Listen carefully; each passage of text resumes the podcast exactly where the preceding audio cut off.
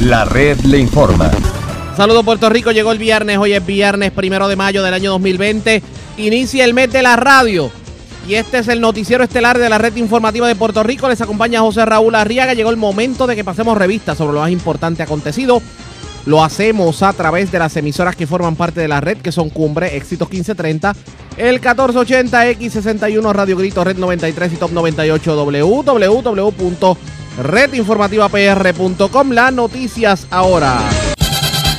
Las noticias. La red le Y estas son las informaciones más importantes de la red le informa por hoy viernes primero de mayo, nueva orden ejecutiva con más apertura de comercios, pero se deja intacto el toque de queda. Hoy analizamos la nueva orden de la gobernadora en cuanto al coronavirus. Algunos alcaldes califican de confuso el nuevo estatuto.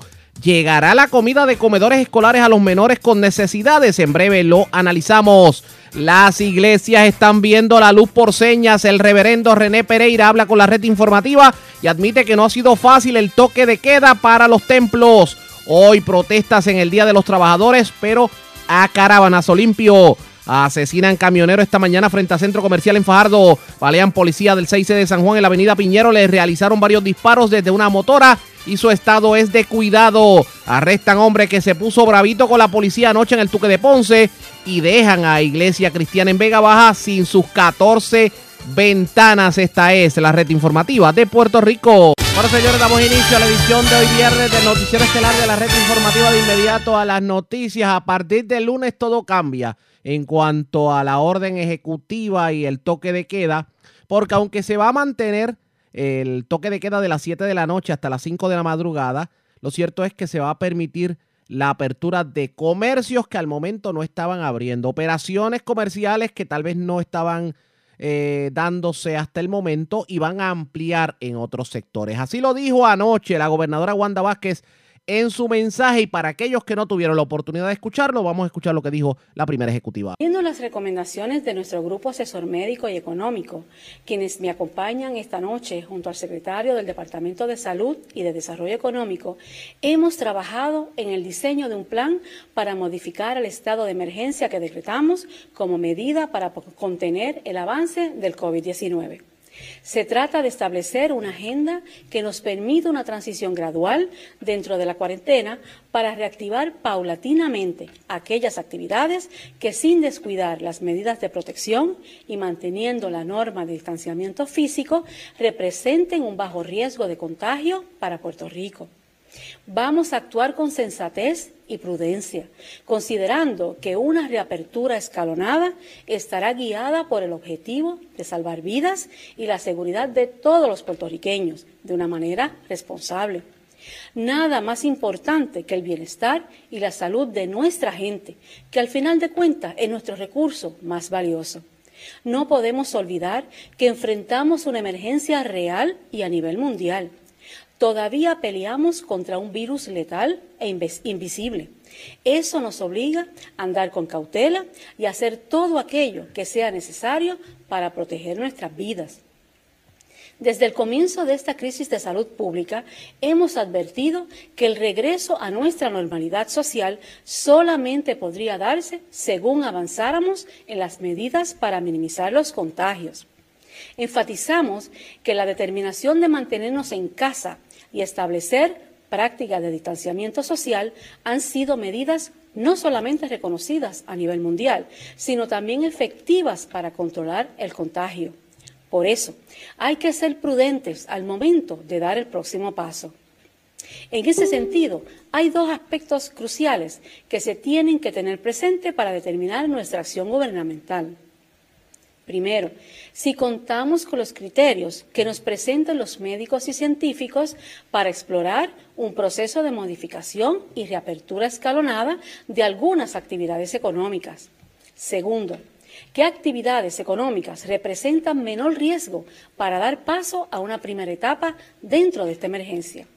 Nuestro equipo asesor médico nos advierte que cualquier determinación de política pública debe estar basada en que tengamos una reducción sostenida de casos nuevos y por consiguiente haya una estabilización del crecimiento del virus en nuestra población. También nos hablan de afinar nuestro sistema de rastreo lograr una estabilización del sistema médico hospitalario y de ampliar el alcance de las pruebas.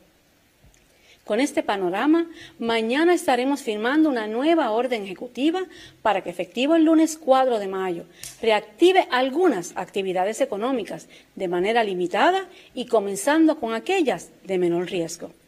De esa manera, en la nueva orden ejecutiva, que entrará en vigor este lunes, se dispondrá para permitir trabajos relacionados a servicios financieros hipotecarios, seguros, agentes, corredores de bienes raíces, notarías, servicios profesionales como abogados, ingenieros y contables. Estos servicios que no conllevan aglomeración de personas se, ofrecerán por cita previa y atendiendo una persona a la vez. De la misma manera, los servicios en las ferreterías, así como el mantenimiento, la reparación, la inspección y venta de piezas de vehículo, se ampliarán para brindar atención al público de lunes a viernes en un horario de 9 de la mañana a 5 de la tarde, con las mismas medidas de precaución y atendiendo público por cita de manera individual. Lo mismo aplicará para servicios de lavanderías, incluyendo los laundries y los laundromats, la agricultura ornamental y las investigaciones de los laboratorios de las instituciones universitarias. Asimismo, se permiten los servicios de mudanza dentro y fuera de Puerto Rico, los trabajos de inspección de elevadores, servicios de reparación e instalación de aires acondicionados, los servicios de transportación, limitándose a taxistas y porteadores públicos que deseen realizar servicios de entrega de mercancía, y los centros de inspección vehicular. Es importante aclarar que continúa vigente la moratoria para la renovación de los marbetes. De todas maneras, y por esa razón, aunque no se cobrarán por multas por pasar un peaje sin tener balance en los autoexpresos, se ordena la reapertura de los carriles de recarga con protocolos estrictos de seguridad y tomando medidas para salvaguardar la salud de los empleados. Hay que recalcar que todos estos servicios se tienen que ofrecer siguiendo las normas de distanciamiento social y tomando todas las medidas cautelares para evitar el contagio y la propagación del virus. En la nueva orden ejecutiva estamos permitiendo el inicio de algunos trabajos en la industria de la construcción y la manufactura. En ambos casos, las empresas que comiencen operaciones tienen que presentar un plan de manejo de contagio en el lugar de trabajo, según se dispondrá en esta orden. Para esto, durante la semana entrante, tienen que examinar los protocolos de seguridad, deben establecer las medidas apropiadas con sus trabajadores, los orientan y les provean el material de protección, formulen sus planes de contingencia y entreguen el plan de manejo de contagio y una autocertificación al Departamento de Trabajo y Recursos Humanos. De esa manera, las actividades de construcción y la manufactura, luego del cumplimiento de los protocolos, comenzarán a funcionar a partir del lunes 11 de mayo. En la construcción nos referimos a actividades como la reparación y mantenimiento de calles, carreteras, autopistas, hospitales, proyectos comerciales y trabajos de infraestructura en la Autoridad de Energía Eléctrica y de la Autoridad de Acueductos y Alcantarillados. Además, incluye el restablecimiento de aquellas actividades que forman parte de la cadena de suministros para la construcción, como las ferreterías, las cementeras, las canteras, las hormigoneras, entre otras. Es muy importante que todos los patronos de las industrias exentas limiten la cantidad de empleados en las áreas comunes durante la jornada laboral, cumpliendo con las normas de distanciamiento social y las medidas cautelares. Esto aplica al personal gerencial, al administrativo y al de apoyo. Como regla general, no se autorizará a ningún patrón iniciar trabajo sin proveerles materiales de protección a los trabajadores. Se requiere establecer medidas de seguridad laboral acorde con las guías de Administración Federal de Seguridad y Salud Ocupacional, OSHA.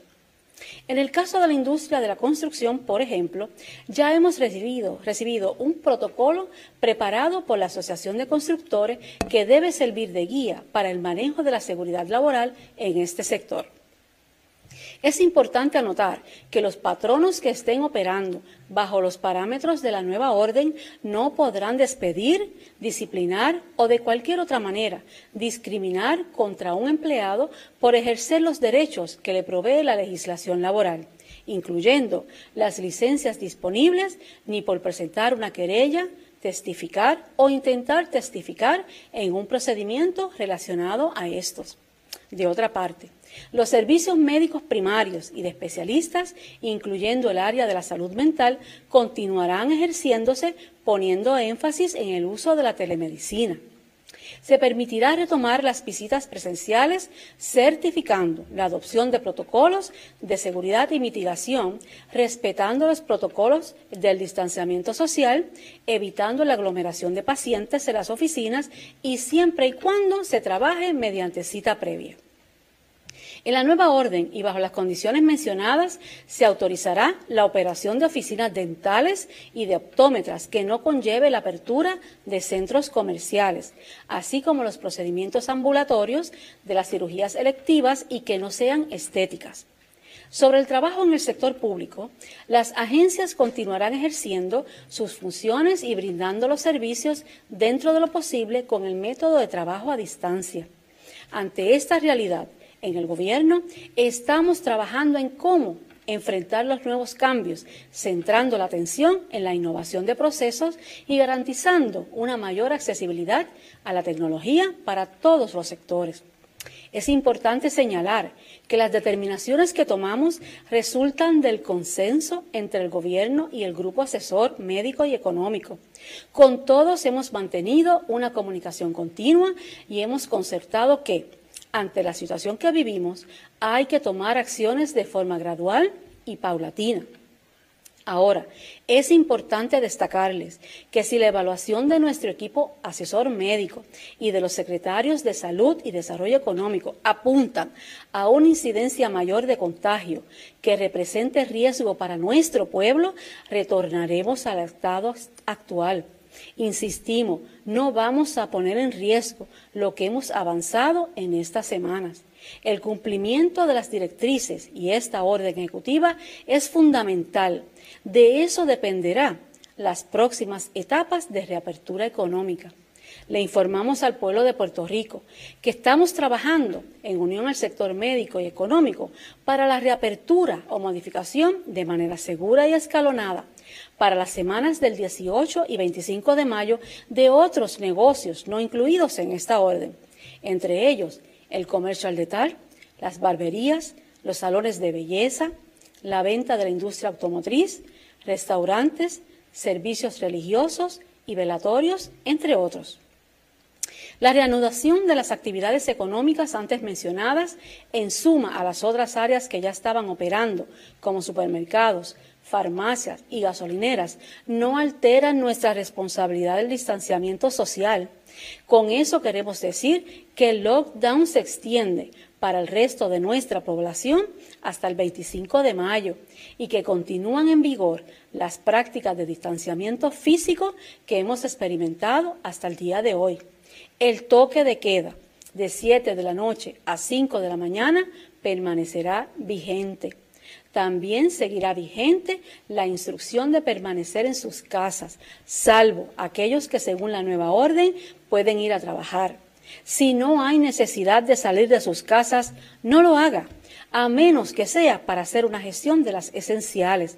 El riesgo de este virus permanece. No obstante, para quienes deseen ejercitarse, se permitirá llevar a cabo actividades al aire libre, como caminar, trotar, correr bicicleta, pasear con los niños y mascotas, solo en el periodo de 5 de la mañana a 3 de la tarde y consistentes con guardar seis pies de distancia entre cada uno de los grupos familiares y de las demás medidas de protección como el uso de las mascarillas. Permanecerán cerrados al público los parques, las pistas atléticas, los gimnasios, las playas y los balnearios. Como le hemos indicado, el camino hacia esta nueva etapa surge del análisis de riesgo por sectores que han realizado el Task Force médico y el económico.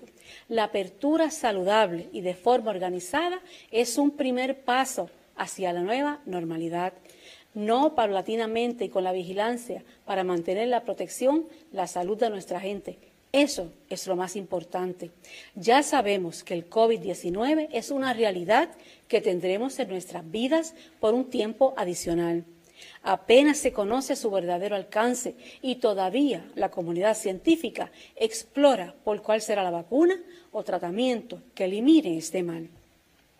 Mientras tanto, hay que tener la esperanza trazada en que vamos a tener un mejor futuro, pero hay que resistir y no podemos salir corriendo a la calle en una avalancha porque estaríamos exponiéndonos a situaciones de alto riesgo, no solamente a nosotros, sino a nuestras familias y nuestros seres queridos.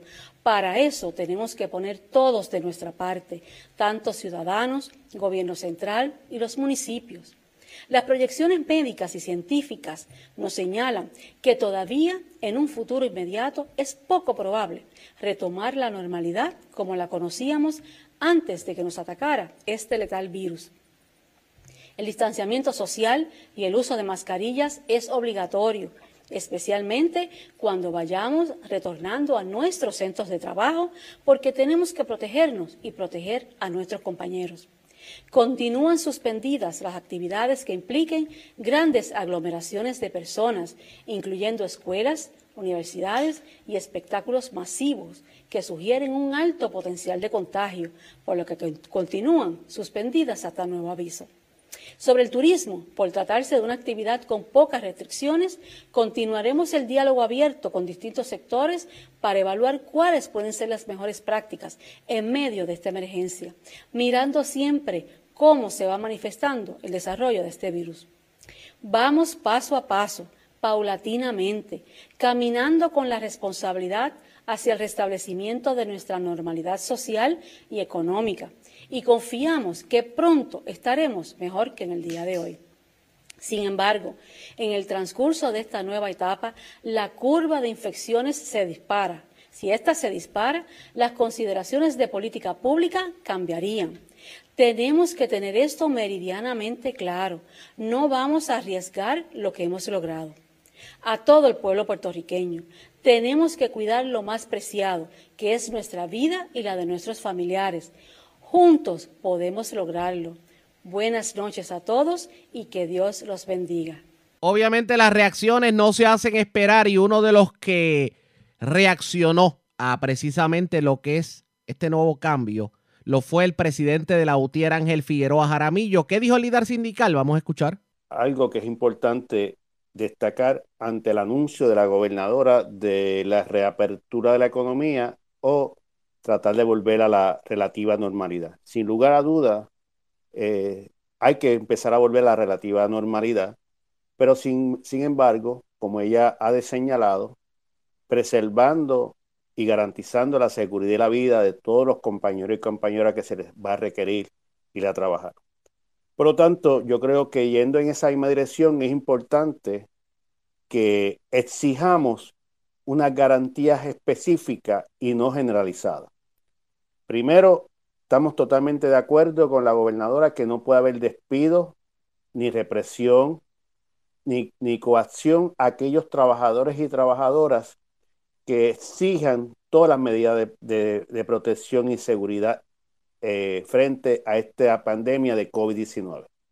Más sin embargo, es importante establecer, primero por orden ejecutiva, y si hay algún cuestionamiento legal de la Corte Ejecutiva por ley las penalidades y consecuencias específicas a aquellos patronos que actúen de forma temeraria contra los compañeros y compañeras que exijan estas medidas.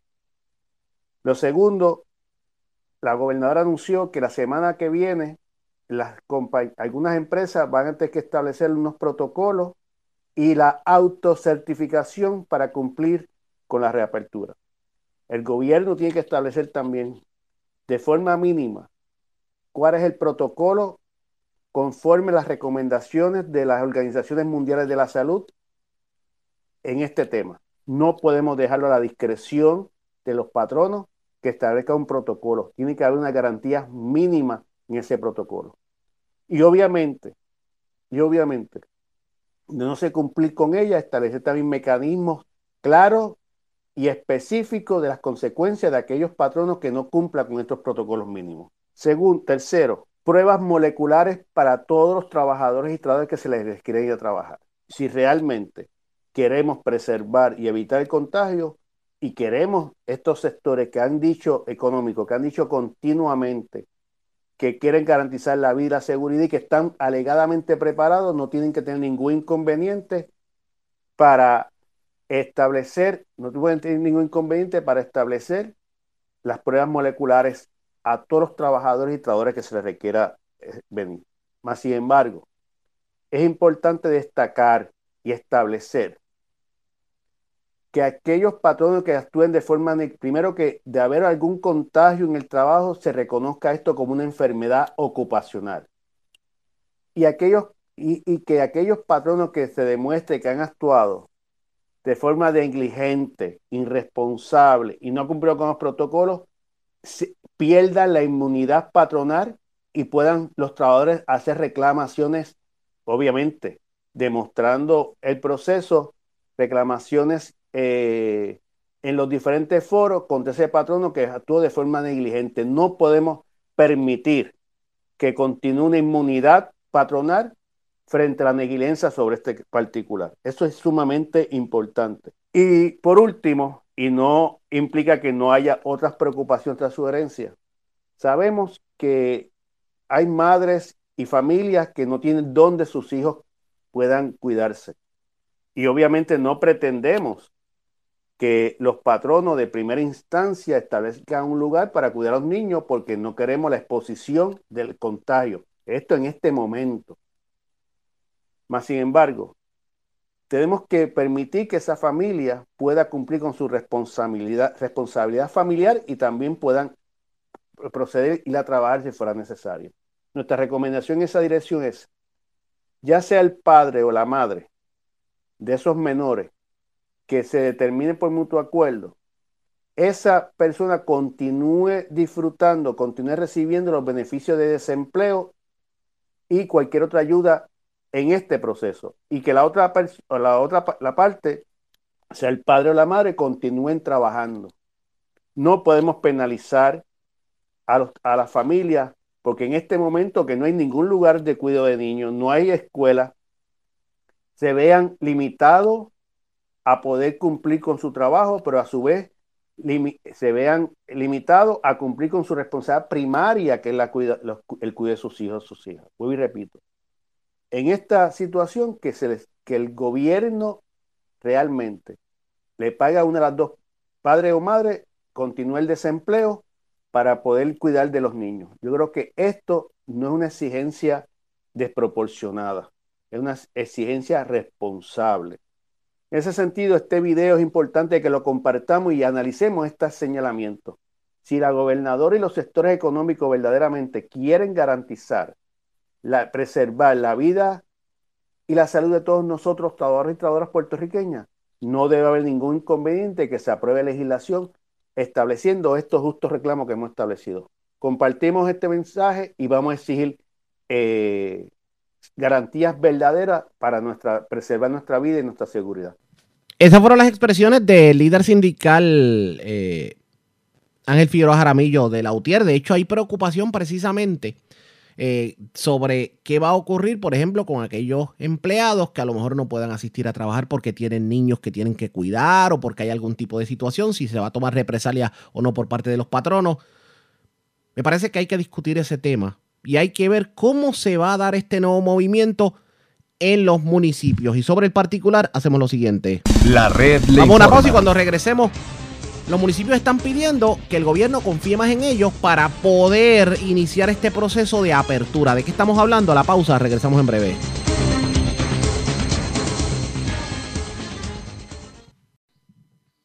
La red le informa. Señores, regresamos a la red le informa, el noticiero estelar de la red informativa. Gracias por compartir con nosotros.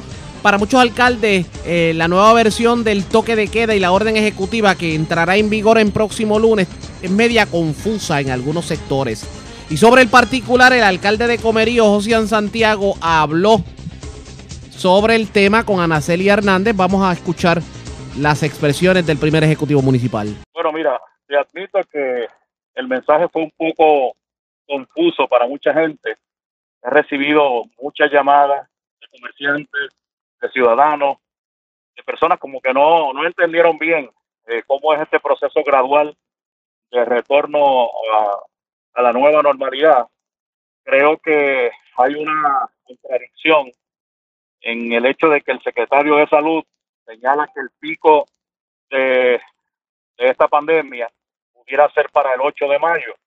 Yo creo que, que si esa fecha ya está definida, eh, debimos haber esperado luego de esa fecha para entonces eh, retornar eh, a la actividad. Eh, así que es un poco riesgoso, pero nosotros acá vamos eh, a procurar que se siga, ¿verdad? Conforme la orden, evitando aglomeración de público en los diferentes lugares, ¿verdad? Pero ciertamente hay un poco de confusión porque la información pues está un tanto complicada para que la gente pueda entender qué es lo que se puede hacer y qué es lo que no se puede hacer. ¿Y cómo está la situación de los positivos y del COVID en Comerío? Esto dijo el alcalde. Mira, la información que nos provee el Departamento de Salud es una un poco incompleta. Eh, como tú sabes, ellos tienen problemas con la información. A este momento se nos informa de unos cinco casos. Algunos de ellos no se nos ofrecen datos, ni teléfono, ni residencia. Así que estamos tratando de dar con, esas personas para ofrecerles ¿verdad? el apoyo profesional, el apoyo psicosocial y, de todos los, los, ángulos que nosotros podemos ofrecerles, el monitoreo que hay que darle. Eh, son cinco casos, de acuerdo al Departamento de Salud. Nosotros entendemos que a este momento, si fueran esos cinco casos, pues resultarían menos porque ya hay varios de ellos que, lograron superar la situación. Eh, por lo demás, pues te puedo decir que en el centro de salud de Comerillo, sala de emergencia y los consultorios médicos, tenemos comunicación con ellos diariamente y nos informan que afortunadamente no ha llegado gente que le dé indicios de que hayan, ¿verdad? Eh, pues síntomas del COVID-19. Así que nosotros creo que en nuestro caso el pueblo está cooperando grandemente. Veo a la gente protegida cuando sale de sus casas eh, y me parece que todo lo que tiene que ver con el aislamiento social nos está ayudando a, a lograr que se controle la situación. ¿Y qué va a terminar pasando con la situación de los comedores escolares? Por ejemplo, ¿cómo el municipio de Comerío se va a adaptar a lo que prepara el Departamento de Educación? Esto dijo el alcalde sobre particular. Bueno, mira, yo fui uno de los primeros alcaldes que me expresé sobre eso. En la primera semana de, de esta cuarentena señalaba que era preocupante que tuviésemos alimentos en los comedores, que pudieran expirar, que tuviéramos que botarlos cuando había necesidad, ¿verdad?, de comida. Yo creo que eso se debió haber hecho mucho antes Aquí lo, lo, lo, lo que tenemos que, que, observar es cómo el gobierno se resiste a trabajar con los municipios, pero al final del día, al final del día, es a los municipios al que le toca entonces la tarea y, y, y tocan las puertas de nosotros. Fíjate cómo ahora el Departamento del Trabajo está buscando que los municipios le ayuden a atender los casos. Ahora el Departamento de Educación busca que nosotros le ayudemos a distribuir los alimentos. Ahora el gobierno quiere que seamos los municipios los que le demos seguimiento y monitoreo a los casos. Ahora el gobierno eh, no, no está haciendo nada por la desinfección de espacios públicos, como estamos haciendo nosotros con brigadas municipales. No están distribuyendo alimentos ni mascarillas como lo estamos haciendo en los municipios. La realidad es que a este momento la emergencia, quienes la están atendiendo, prácticamente son los municipios porque el gobierno ni siquiera sabe cuántos casos positivos hay ni siquiera sabe dónde están. Así que eh, ante esa falta de una buena gerencia de gobierno, los municipios hemos tenido que cubrir ese espacio. Así que hoy más que nunca tenemos que saber defender el modelo del gobierno local, que es el que responde a la necesidad del pueblo.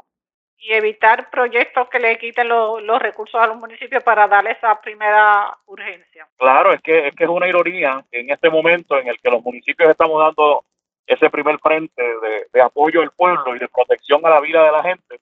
Y escuchemos noticias donde se, se, habla de un posible golpe económico al punto de que tengamos que cerrar 30 o 40 municipios. Oye, pero si son los que responden, ¿cómo es posible que los abandonemos? Hay que defender el modelo del gobierno local porque al final del día son los que dan el servicio. Mira, hoy ya los municipios Estamos trabajando desde el primer día, el recogido de basura en todos los pueblos. Ya nosotros estamos limpiando parques, canchas, deshiervando carreteras. Eh, estamos dándole alimento a los encarnados, casa por casa, pues, alimentos preparados. Yo estoy distribuyendo hoy con un equipo municipal 25 mil mascarillas a mi pueblo, casa por casa, un pueblo que tiene 20 mil habitantes. Estamos distribuyendo 25 mil mascarillas, estamos distribuyendo envases con, con desinfectante a cada hogar. Eh, estamos mostrándole las dos nuevas ambulancias que compramos para si es que la emergencia requiriera transporte eh, en ambulancias. Ya tenemos dos nuevas ambulancias adquiridas.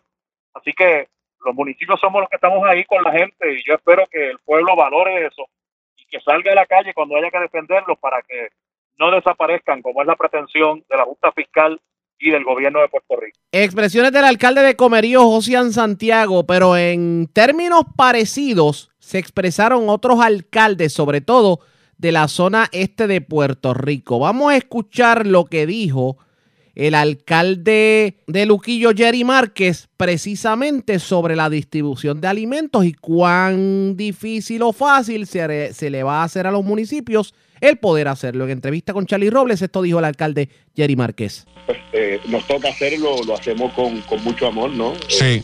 Eh, es difícil la época que se está viviendo a nivel mundial, ¿no? Y todos tenemos que aportar nuestro granito de arena y, con todos nuestros recursos y esfuerzos para poder mitigar esta situación tan terrible que está viviendo el mundo entero.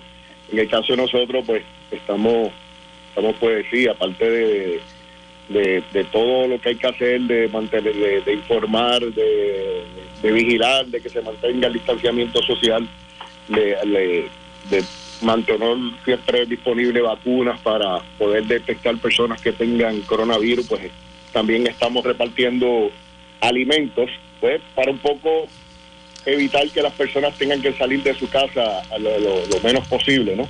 Que se mantengan en su casa este pues, el más tiempo posible eh, que así se puede hacer y por eso pues está casa a casa repartiendo una comprita Uh -huh. eh, ya hemos repartido miles de ellas y esperamos continuar hasta llegar a cada hogar en la capital del sol. Qué bien. Qué bien, alcalde. Y además de eso, eh, también hoy tenemos dentro del listado que tenemos de los comedores que van a estar hablando, abriendo, sobre todo en Luquillo, eh, va a ser la escuela Rafael N. Coca. Sí, correcto. Eh, eh, ayer me recibí esa llamada oficial, ya me, ya había llegado esa, había llegado esa información Ajá. a nosotros informalmente. Eh, mira, Charlie, eso es un tema interesante, porque eso fue algo que se debió haber hecho desde hace mucho tiempo y Ajá. que se debe hacer con, con, con buena comunicación y buena coordinación. A mí sencillamente me llaman ayer de Macao y me dicen así mismo, tal y como me lo acaba de decir y no más información. Alcalde sabe que eh, la Rafael de Coca va a ser la escuela y el comedor designado para repartirle, para que usted le reparta alimentos eh, a todos los niños de Luquillo. Bueno, Wow. pues nosotros estamos aquí para servir, pero hace falta mucho más coordinación. Eso se puede hacer de muchas maneras, ¿no? Podemos hacerlo a través de líderes comunitarios y, y por comunicación, pero entiendo que la forma más eficiente es que las mismas escuelas, a través de su, de su personal y los trabajadores sociales, este, detecten esas- esos casos más esenciales para nosotros darle prioridad a ellos y entonces hacerles esa repartición. No me supieron decir para cuántas personas ellos estaban preparados. Esa, esa es la pregunta que yo le iba a hacer, ¿verdad? Porque ustedes tienen que saber, porque de acuerdo a la cantidad de comida que se vaya a repartir, ustedes necesitan personal. Exacto, entonces se hace se, se hace después que ya el municipio tiene todo un andamiaje montado Ajá. Repartición de alimentos donde donde se está usando el personal dentro de la crisis lo que se permite se está usando al máximo este eh, pues contando pues que las operaciones son ahora especiales porque necesitamos no podemos tener tumulto de gente en un mismo lugar.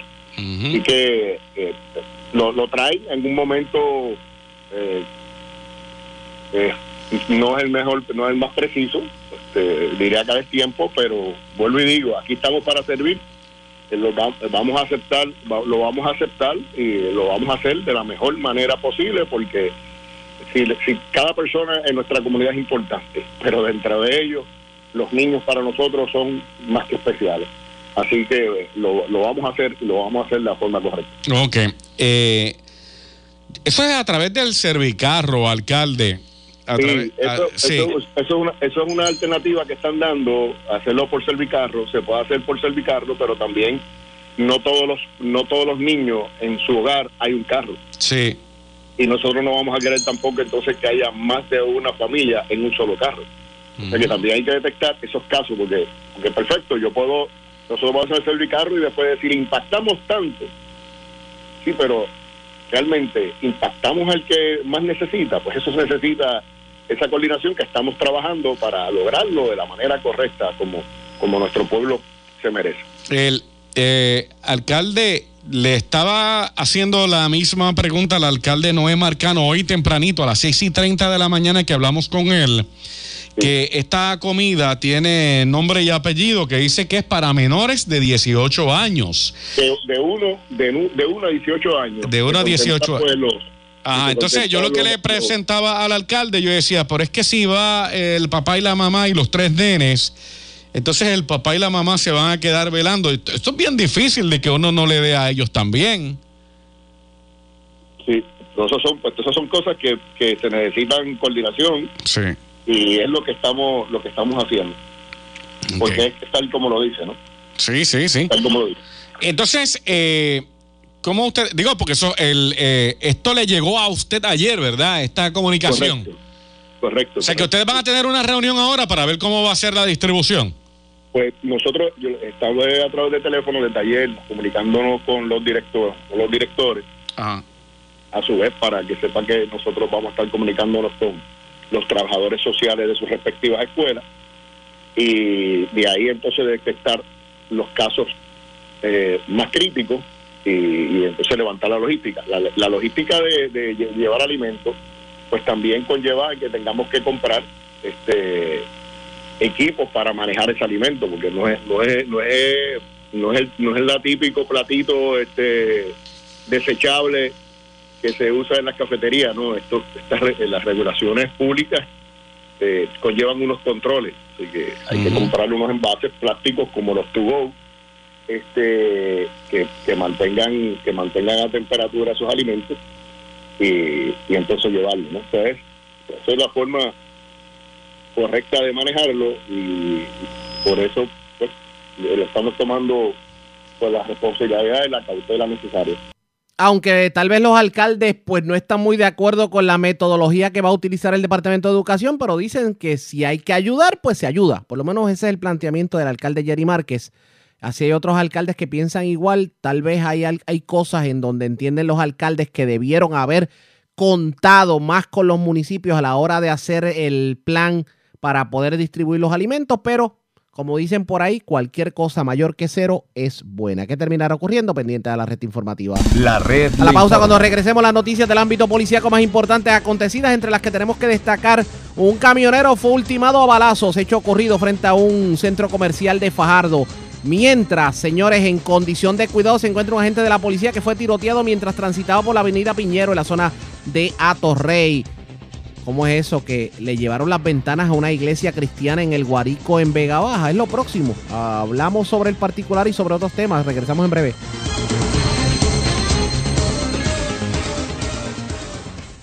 La red le informa. Señores, regresamos a la red, le informa el noticiero estelar de la red informativa edición de hoy viernes. Gracias por compartir con nosotros. Vamos a noticias del ámbito policíaco. Comenzamos en la zona noreste de Puerto Rico. Se reportó un asesinato en la mañana de hoy frente al centro comercial Montesol en Fajardo. Y Mara Rivera Piñero, oficial de prensa de la policía en la zona este, nos trae detalles. Saludos, buenas tardes. Saludos, buenas tardes. Un asesinato fue reportado a las 6 y 55 de la mañana de hoy en la carretera TR3 frente al centro comercial Montesol en Fajardo. Según se informó, una llamada eh, telefónica fue recibida a través del sistema de emergencias 911 alertando sobre detonaciones. Al llegar los agentes al lugar, encontraron dentro de un camión el cuerpo de un hombre el cual presenta heridas de bala. El mismo no ha sido identificado al momento. Agentes adscritos al Cuerpo de Investigaciones Criminales del área de Fajardo junto al fiscal de turno se encuentran en el lugar realizando la correspondiente investigación. Gracias por la información. Buenas tardes. Buenas tardes. Gracias, era Mara Rivera Piñero, oficial de prensa de la policía en la zona de Fajardo. De la zona noreste vamos a la zona metropolitana porque en condición de cuidado se encuentra un uniformado que fue tiroteado mientras transitaba con su vehículo por la avenida Piñero en la zona de Atorrey. Además, delincuentes se llevaron una caja de piñas de la plaza del mercado de Río Piedras y también pistolas de impacto y equipo para arreglar gomas de una gomera en Río Piedras. José Catalán, oficial de prensa de la policía en el cuartel general con detalles. Saludos, buenas tardes. Sí, muy buenas tardes, Arriaga. Eso es correcto. Una agresión grave contra un miembro del negociado de la policía de Puerto Rico fue reportada a las 11.51 de la noche de ayer en la avenida Jesús Piñero, debajo del puente del Expreso 18 en Atorrey. Según se informó preliminarmente, mientras un agente adscrito al Cuerpo de Investigación de Criminales de San Juan transitaba en su vehículo Toyota Prius color negro por la mencionada vía, desde una motora le realizaron varios disparos que lo alcanzaron en diferentes partes del cuerpo. La víctima fue transportada al Hospital Centro Médico de Río Piedra en condición de cuidado. Agente adscrito a la división de agresión del Cuerpo de Investigación Criminal de San Juan investigan los hechos. Además, tengo una apropiación ilegal reportada en Río Piedra a las 1 y 6 de la tarde de ayer en la Plaza del Mercado, ubicada en la calle Gándara, Gándara en Río Piedra. Según alegó Manuel Concepción, que alguien rompió el portón del negocio, logrando acceso al interior, apropiándose de una caja de piñas valoradas en 26 dólares. El policía municipal de San Juan Escobar investigó los hechos. Además, también tengo otra apropiación ilegal en, en el área de Río Piedras, a las 1 y 57 de la tarde de ayer, en la Gomera Piñero, ubicada en la avenida Piñero, en Río Piedras. Según alegó Jorge Vázquez, que alguien con libre acceso se apropió de dos pistolas de impacto, un juego de copas de tuerca y un kit de reparar gomas. La propiedad hurtada fue valorada en 3.200 dólares. El agente Alcina, adscrito al precinto de Río Piedra, investigó el hecho. Gracias por la información. Buenas tardes. Sí, muy buenas tardes. Aquí siempre la Gracias. Era José Catalán, oficial de prensa de la policía en el cuartel general de la zona metropolitana. Vamos a la zona norte de Puerto Rico, señores. Los delincuentes no perdonan ni las iglesias. Se llevaron las ventanas, 14 ventanas de la iglesia Raudal de Adoración, esto en la avenida Guarico en Vega Baja. Wanda Santana, oficial de prensa de la policía en Bayamón, con detalles. Saludos, buenas tardes. Buenas tardes para usted y para todos. ¿Qué información tenemos? Eso es correcto. A eso de las 3.45 de la tarde de ayer se reportó un escalamiento en la iglesia Raudal de Adoración que ubica en la avenida Guarico en Vega Baja. De acuerdo a la información, alegó Pablo Valentín que alguien forzó el candado del portón principal del lugar logrando acceso al interior apropiándose de 14 ventanas. Al momento se desconoce el valor de la propiedad. La agente Yaira Robles, adscrita del distrito de Vega Baja, se hizo cargo de la investigación. Buenas tardes. Y buenas tardes para usted también. Gracias, era Wanda Santana, oficial de prensa de la policía en Bayamón, de la zona norte. Vamos a la zona sur de Puerto Rico. Una persona fue arrestada por violar el toque de queda, pero aparentemente se puso un poquito bravito con los agentes de la policía. Esto ocurrió en el Tuque de Ponce. La información la tiene Luz Morel, oficial de prensa de la policía en el sur. Saludos, buenas tardes. Sí, muy buenas tardes a todos. Tenemos para informar que a eso de las 10 y 45 de la noche fue reportado el arresto de un hombre por violación a la orden ejecutiva, además de sobre no tener, no poseer el seguro compulsorio malvete. Estos hechos ocurrieron en el barrio El Tuque en Ponce. Según información recibida por personal de centro de mando, eh, se intervino con Juan C. Torres Rolón, de 37 años, ya que este violó lo dispuesto en la orden ejecutiva sobre el toque de queda. Además, este se resistió y obstruyó al momento del arresto al momento que fuese ocupado el vehículo de motor Suzuki modelo Samurai del año 86, color negro, ya que este no posee seguro compulsorio conocido como malvete. Esa es la ley vehicular. El arresto fue efectuado por el agente Echevarría, escrito al presidente Ponce este, quien a su vez consultó con el fiscal Jorge Martínez, el cual instruyó a que el detenido quedara bajo la custodia de la policía y fuera consultado en horas de la mañana de hoy, primero de mayo, ante el fiscal de turno. Estaremos ampliando información más adelante. Gracias por la información. Buenas tardes. Muy buenas tardes a todos.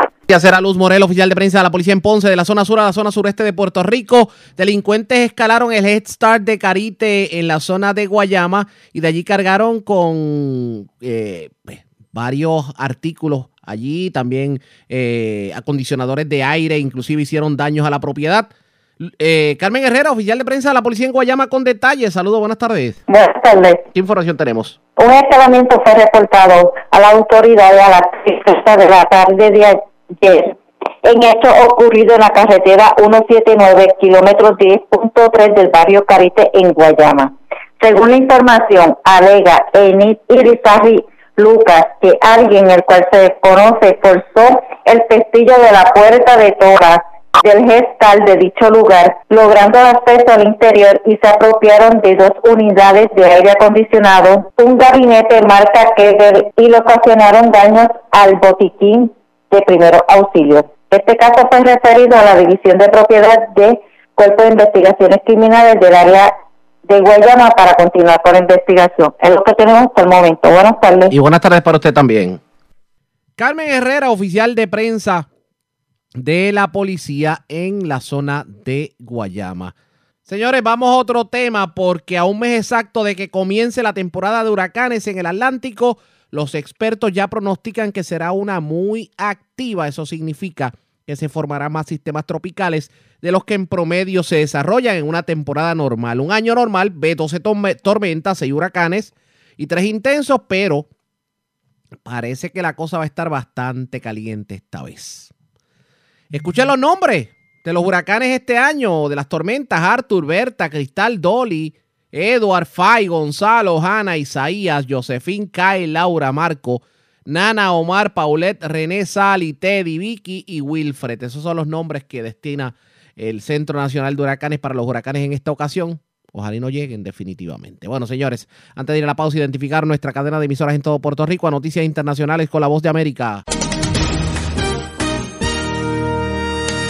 Este es un avance informativo de la Voz de América. Desde Washington les informa Henry Llanos. Las agencias de inteligencia de Estados Unidos descartan al menos una de las teorías que circulan sobre el origen del coronavirus, indicando que la evidencia muestra que el virus no fue diseñado en un laboratorio chino. Pero las autoridades dicen que todavía están investigando si el brote que se originó en China fue provocado por el contacto humano con animales o si comenzó como resultado de algún accidente científico. La crisis económica por COVID-19 ha causado que uno de cada seis trabajadores queden sin empleo en Estados Unidos, nos informa José Pernalete. Cifras oficiales precisan de que 30 millones de personas están desempleadas en Estados Unidos por la crisis de COVID-19. Tan solo la semana pasada, 3.8 millones de trabajadores solicitaron ayuda por desempleo, producto de seis semanas continuas de medidas de cuarentena y cierre de negocios no esenciales. Vía Zoom, La Voz de América conversó con el economista Benjamín de Yurre, quien sugiere a apoyar la generación de consumo desde el aporte a los desempleados para producir demanda de productos, de bienes y servicios. José Pernalete, Voz de América.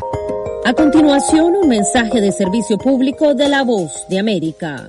Para evitar la propagación del coronavirus en Estados Unidos y otros países, las autoridades han ordenado cerrar restaurantes, salas de cines y gimnasios.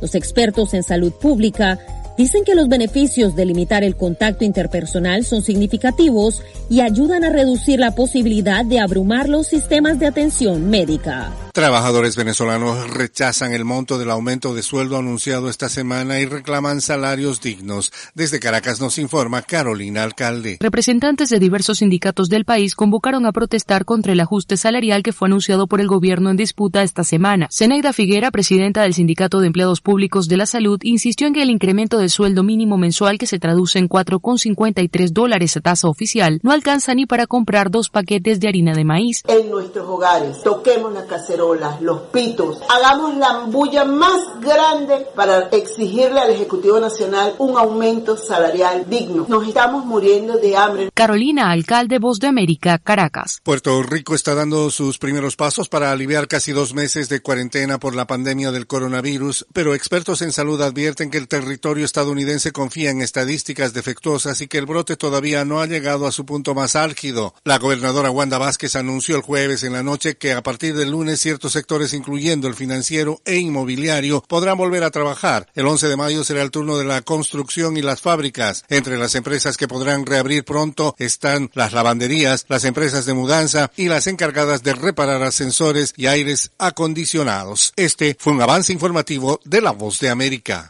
La red le informa. A la pausa, identificamos nuestra cadena de emisoras en todo Puerto Rico. Regresamos con más en esta edición de hoy viernes del Noticiero Estelar de la red informativa.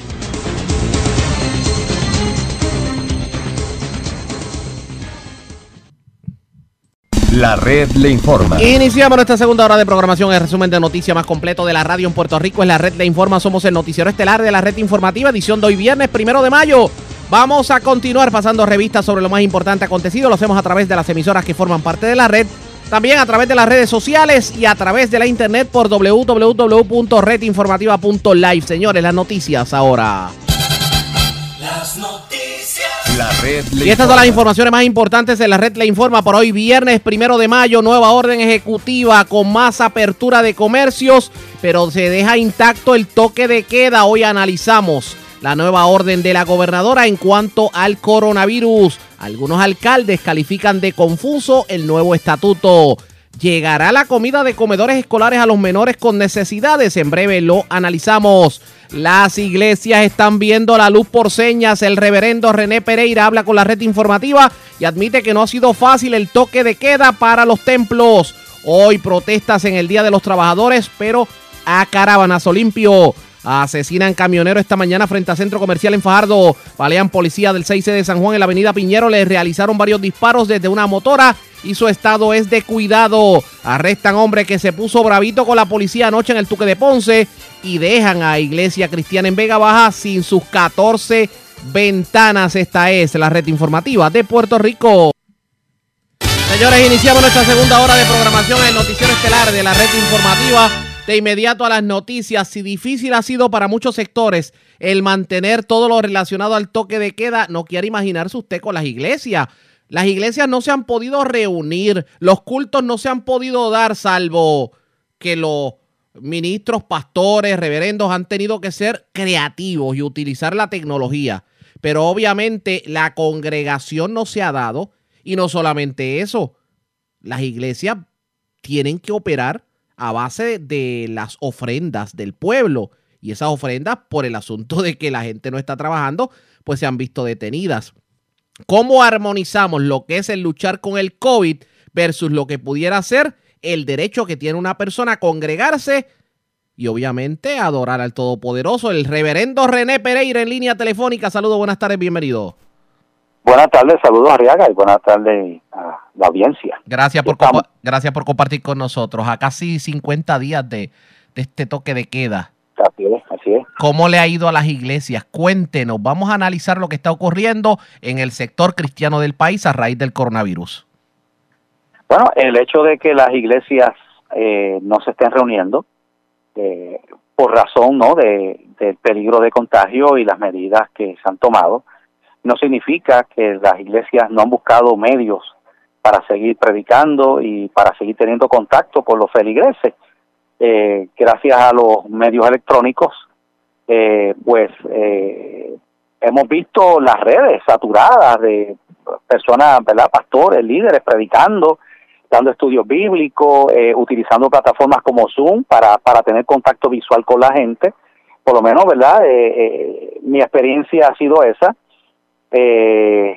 ya que pues eh, hemos tenido que eh, transmitir, por ejemplo, durante la semana, los cultos de oración, los estudios bíblicos, las prédicas, pues se han hecho todo online y la gente pues se conecta y hemos tenido una audiencia de gente conectada en, en, varias plataformas, ¿verdad? Que, que, que lo hacemos. Eh, aparte de que hay otras iglesias, ¿no? Ya a otro nivel que tienen sus programas de televisión y cámaras de televisión, pero la, la iglesia típica en Puerto Rico no no tiene esa, ¿no? Esa esa proyección mediática pues y, y utilizan entonces eh, estos medios. Así que lo hemos visto tanto en iglesias católicas como iglesias evangélicas el, el, el uso, ¿no? de, lo, de los medios electrónicos, pero eh, hay que entender que eso es una medida temporera, eh, eso es algo eh, transitorio porque nada de eso se reemplaza ni sustituye el, el, el, el congregarse, el estar juntos, ¿verdad? Adorando a Dios. Eh, ya hemos visto que la nueva orden ejecutiva de la gobernadora en el día de ayer, pues ya se menciona, ¿no? La reapertura de los servicios religiosos eh, para mediados, ¿no? básicamente, mediados de este, de este, de este mes de mayo. Así que eh, poco a poco se irá estableciendo eso eh, y, se, y las iglesias tendrán que establecer unos protocolos. Pero en este caso, perdone que le interrumpa, para, para entender un poco la orden ejecutiva, ya a mediados de mes las iglesias pudieran abrir su servicio, pero obviamente más limitado, manteniendo las medidas de distanciamiento y todo. Sí, eso es así. Eh, hay que establecer unos protocolos de distanciamiento. No va a ser igual que antes, ¿verdad? Eh, por ejemplo, eh, te voy a dar como ejemplo mi caso particular. Nosotros ya colocamos las sillas haciendo una separación de seis pies entre, ¿verdad? Entre los grupos de asientos. Eh, obviamente eso limita a una cabida de 75 personas cuando antes sentábamos más de 200 personas. Sí, Eh, que y o- vamos a o- tener- obviamente esto significará que entonces tendrán que dar más servicios religiosos, supongo. Vamos a dar, vamos a dar más servicios, vamos a dar dos servicios religiosos el domingo, más cortos.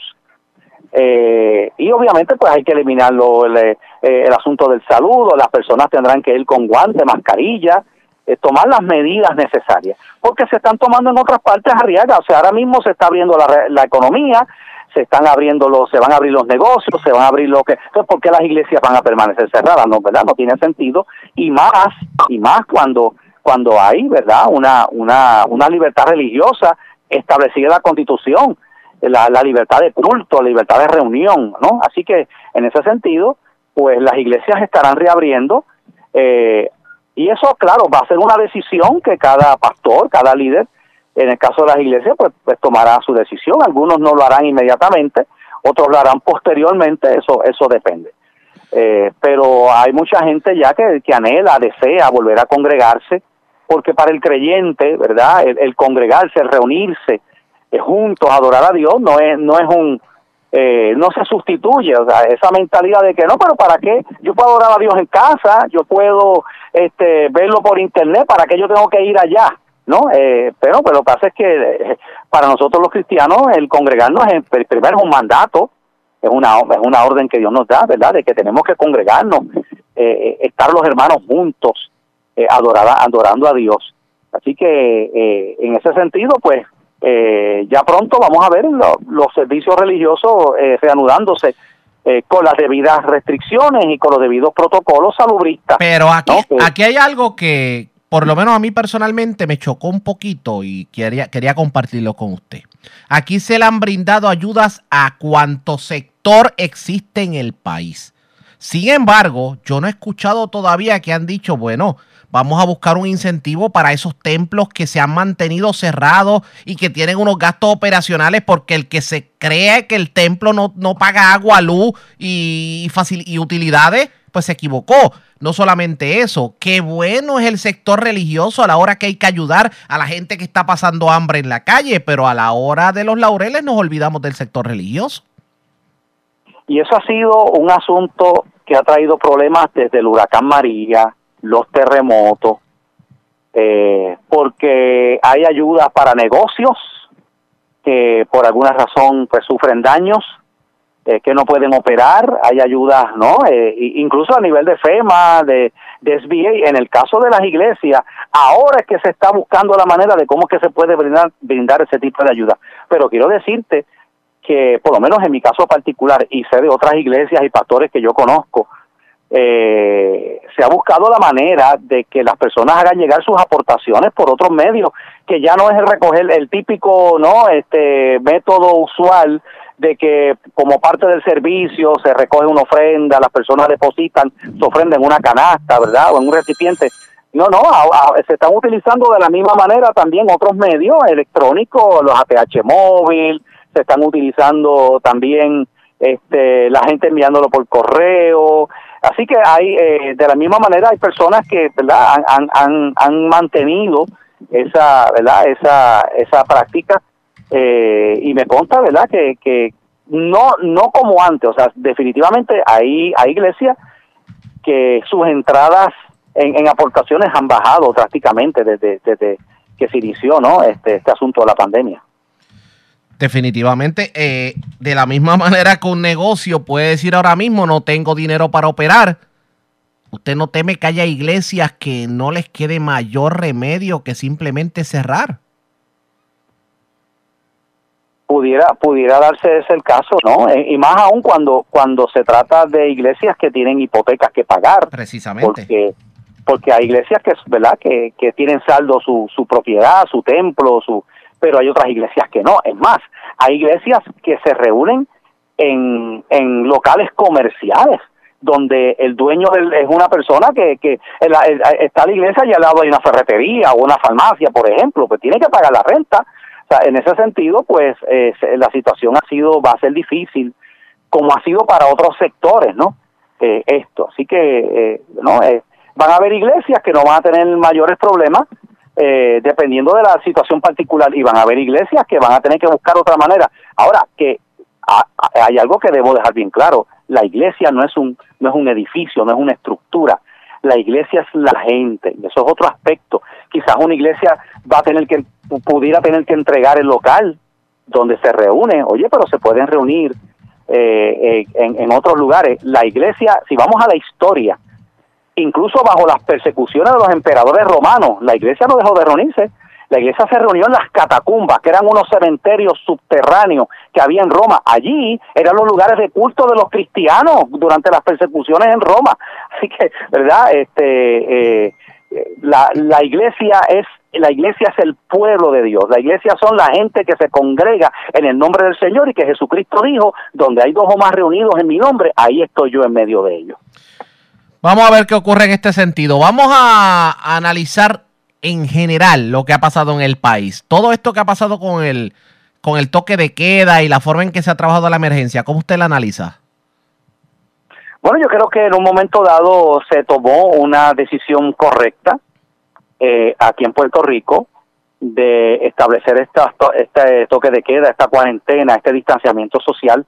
Fue una medida fuerte, pero fue necesaria. Eso evitó que se dispararan los contagios y las muertes como como en otros lugares que hemos visto que se saturaron no los servicios eh, eh, médicos los hospitales las camas de intensivos todo eso se saturó porque la, eh, era era demasiado la gente buscando estos servicios en Puerto Rico gracias a Dios pues eso eso no se dio. Yo creo que que se tomó la medida a tiempo pero también hay que decir que han habido desaciertos creo que han habido cosas que se debieron haber trabajado mejor eh, pero eh, se han cometido errores en el camino, algunas, algunos aciertos o otras cosas no que se debieron haber trabajado de otra manera, pero en términos generales la situación en Puerto Rico no está tan grave como, como vemos en otros lugares, donde incluso este, eh, lugares como verdad este Ecuador, otros países donde hemos visto la gente eh, sacando a, los- a los cadáveres a las calles, porque no hay ni siquiera donde donde enterrarlos. En, en el estado de Nueva York la situación ha sido sumamente crítica.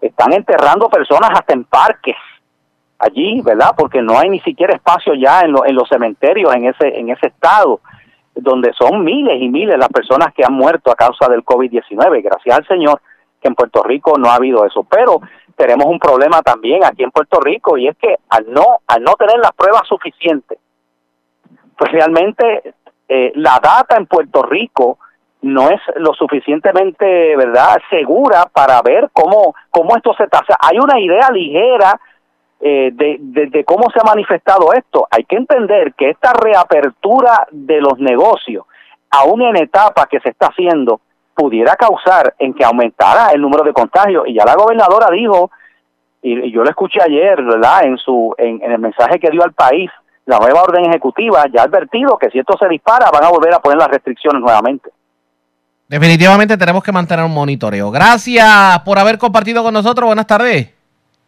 Buenas tardes, Arriaga, y el Señor me lo bendiga a todos. Sigámonos cuidándonos cada uno. Definitivamente, usted también a los suyos. Era el reverendo René Pereira.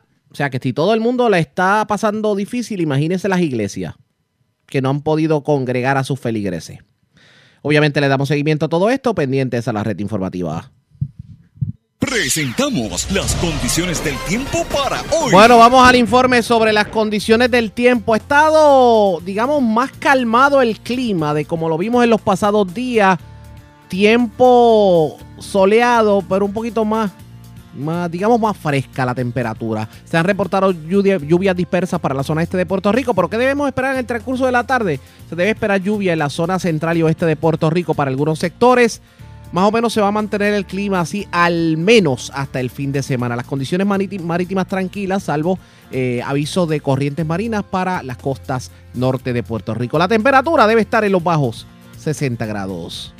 La red le Señores, informa. regresamos a la red Le Informa, el noticiero estelar de la red informativa. Gracias por compartir con nosotros. Hoy, primero de mayo, Día Internacional de los Trabajadores, se llevaron a cabo varias manifestaciones en la zona metropolitana, la mayoría tipo caravanas, tomando en cuenta el toque de queda. Pero entre las manifestaciones, los unionados de ILA, que es la unión que agrupa a los empleados de los muelles, reclamaron el que de alguna manera se pueda eh, poner los ojos por parte del gobierno en estos empleados de los cuales depende la entrada a Puerto Rico de la carga y no solamente eso, de los alimentos. ¿Qué dijeron? En una parte con la prensa vamos a escuchar. De la isla 1740, de la Unión UTM, que esos somos los que descargamos toda la mercancía que llega a Puerto Rico, el 95% que llega llega por contenedores. La unión de nosotros le mandamos una carta a la Wanda Vázquez para que nos reconsiderara como unos trabajadores de alto riesgo. ¿Y qué sucede? No nos ha contestado y sabemos, y sabemos que nosotros los muelleros somos los que bajamos todo el suministro a Puerto Rico, somos muy importantes, somos trabajadores de alto riesgo. Y estamos pidiendo nuestros incentivos y que nos ponga cada vez que pasa algo catastrófico para que nos dé a nosotros nuestros incentivos, ya que estamos cogiendo aguacero, cogemos sol, nos enfermamos como cualquier ser humano y lo que no saben es que si el muelle, cualquier compañero se contagia, el muelle se para y el, Puerto Rico no dura una semana con el suministro que hay aquí, porque no hay, porque el gobierno le cobra a todos los supermercados por tener un storage. Los supermercados cuando quieren hacer sus compras para guardar la mercancía de comida en los almacenes le cobran un, incentivo y por eso es que no tienen hasta almacenamiento de comida aquí en Puerto Rico. Y nosotros los molleros somos muy importantes y estamos pidiendo a la señora Wanda que nuestro incentivo que también esté ahí con nosotros. Eso fue lo que dijo este representante de los empleados de los muelles. Se sienten rezagados porque dicen que es un grupo de empleados de alto riesgo que no se ha tomado en consideración y claro está de la entrada a través de los muelles de la mercancía dependemos el que podamos estar en buenas condiciones. Sobre todo cuando en Puerto Rico el 85% de lo que se consume no se produce en Puerto Rico. Hubo otras manifestaciones. Eh, en donde varias personas tuvieron la oportunidad de expresarse qué pasa por la mente de los enfermeros en medio de la pandemia. Escuchemos un testimonio que se dio precisamente en el ala norte del Capitolio. Soy enfermero graduado, tengo certificación en manejo de piel y úlcera y pues actualmente me dedicaba al departamento de, educación bajo el proyecto Restart, pero desde los sismos me estoy quedando sin trabajo y ahora con la pandemia nuevamente me quedo sin trabajo al igual que yo vengo a llevar mi voz en diferentes sectores, eh, entre ¿verdad? Eh, los beneficios, contratos por servicios profesionales, entre otros, pues venimos a hacer un reclamo de derechos.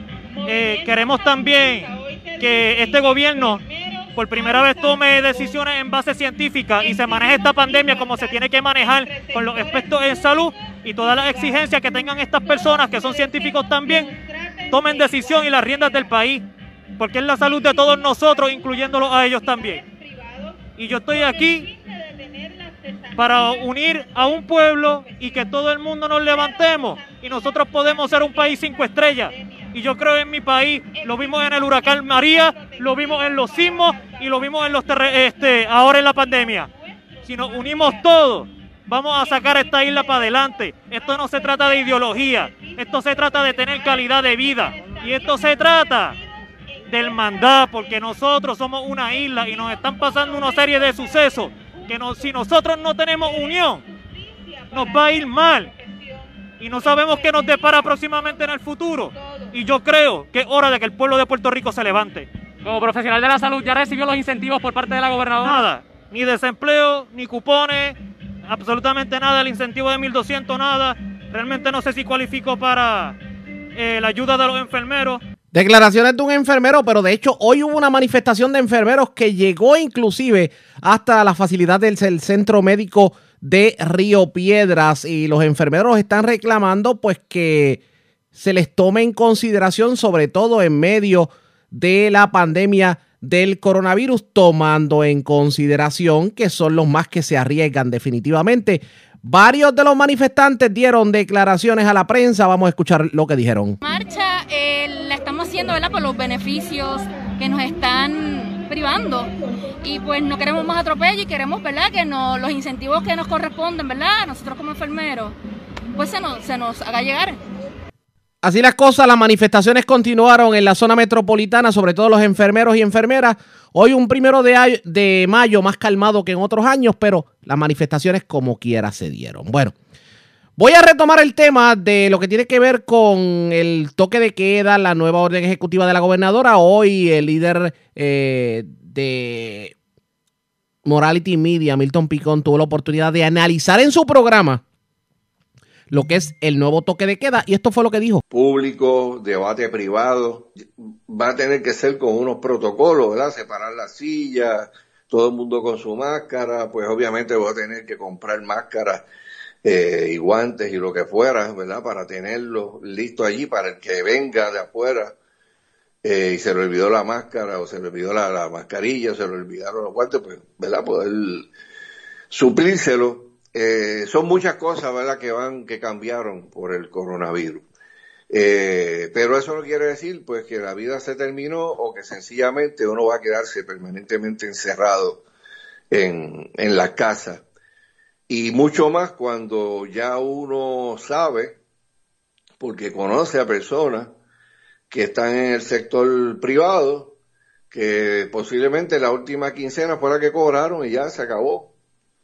Hubieron otros que ni siquiera cobraron eh, y, tuvieron que estar operando eh, a base de lo que tenían ahorrado, otros a base de las moratorias que se han dado y le dicen a uno, pues mira, yo me voy a arreglar con lo que con lo que era el dinero de la renta, pues para pagar las cosas que son necesarias, para hacer compras. Pero cuando llegue el mes de junio, ¿verdad? O cuando llegue el mes de agosto, pues hay unos pagos que hay que hacer. Hay unos pagos que hay que hacer. Eh, y obviamente, pues nosotros, ¿verdad? A nivel personal, a nivel de iglesia, pues, pues uno se tiene que ir preparando, ¿verdad? Porque se va a tener que ayudar eh, a muchas personas.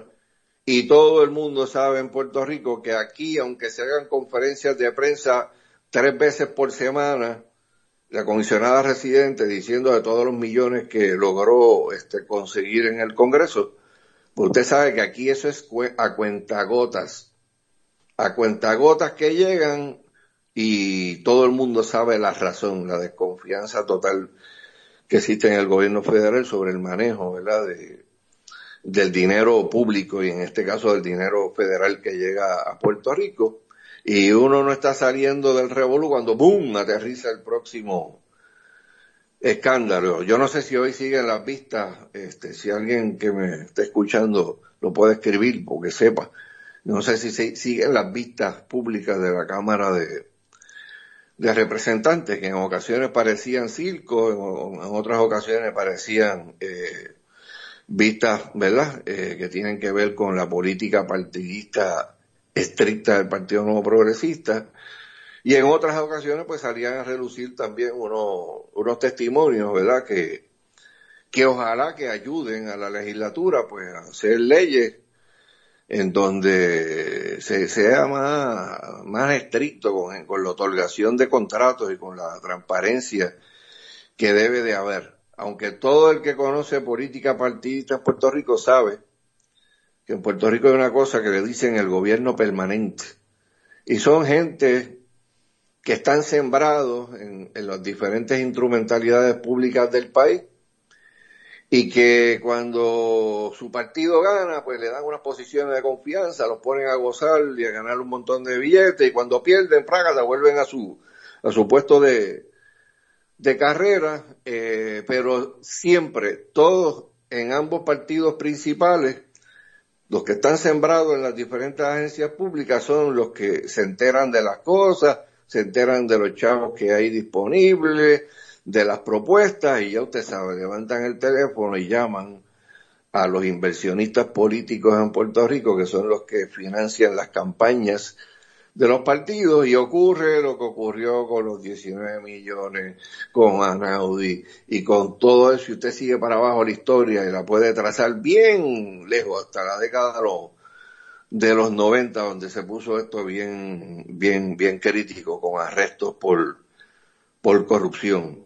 Eh, pero la, la, realidad es que eh, hasta que no vengan unos cambios necesarios en Puerto Rico que se puede enfrentar todo este aspecto de la, de la, de la corrupción, pues el, dinero federal pues está este, aguantado.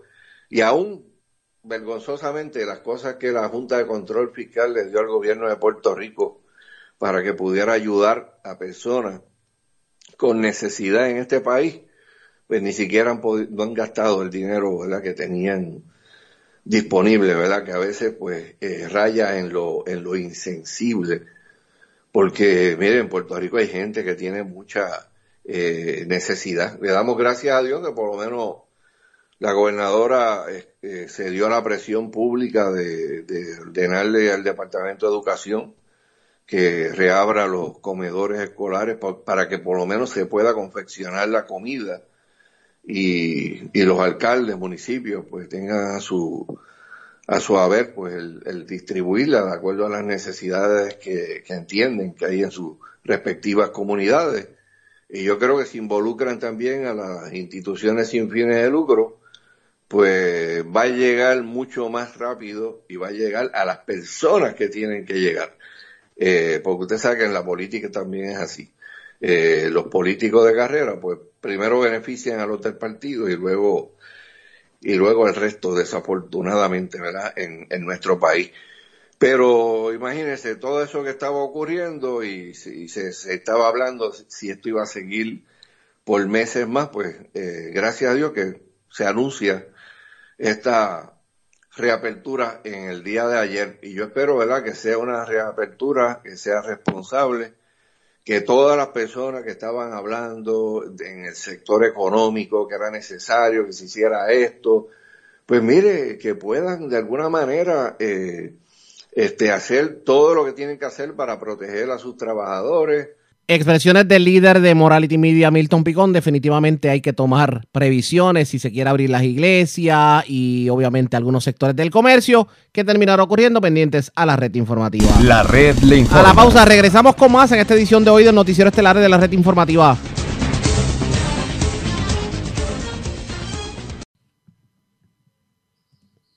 La red le informa. Señores, regresamos a la red le informa, el noticiero estelar de la red informativa, edición de hoy viernes. Gracias por compartir con nosotros.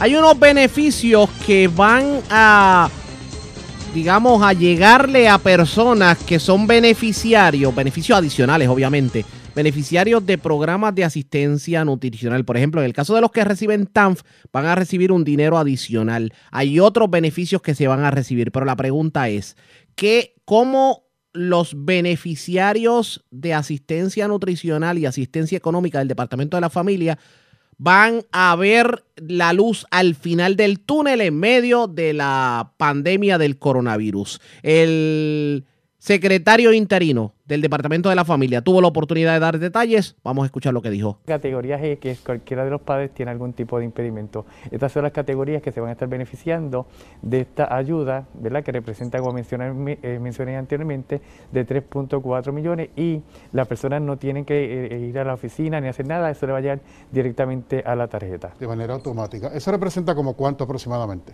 en, en, en el incremento en su, en su ayuda? 120 y tantos dólares. Exacto, 128 este, dólares. Una persona que puede estar recibiendo 32 dólares ahora va a estar recibiendo, recibiendo 128, sí, 83, 128 dólares. Esto es una ayuda que ustedes eh, solicitaron, una ayuda gestionada por el gobierno, es algo que que se está brindando a todos los estados y territorios? ¿Cómo se dio? No, se solicitó para, este, por el gobierno de Puerto Rico para ayudar a estas familias.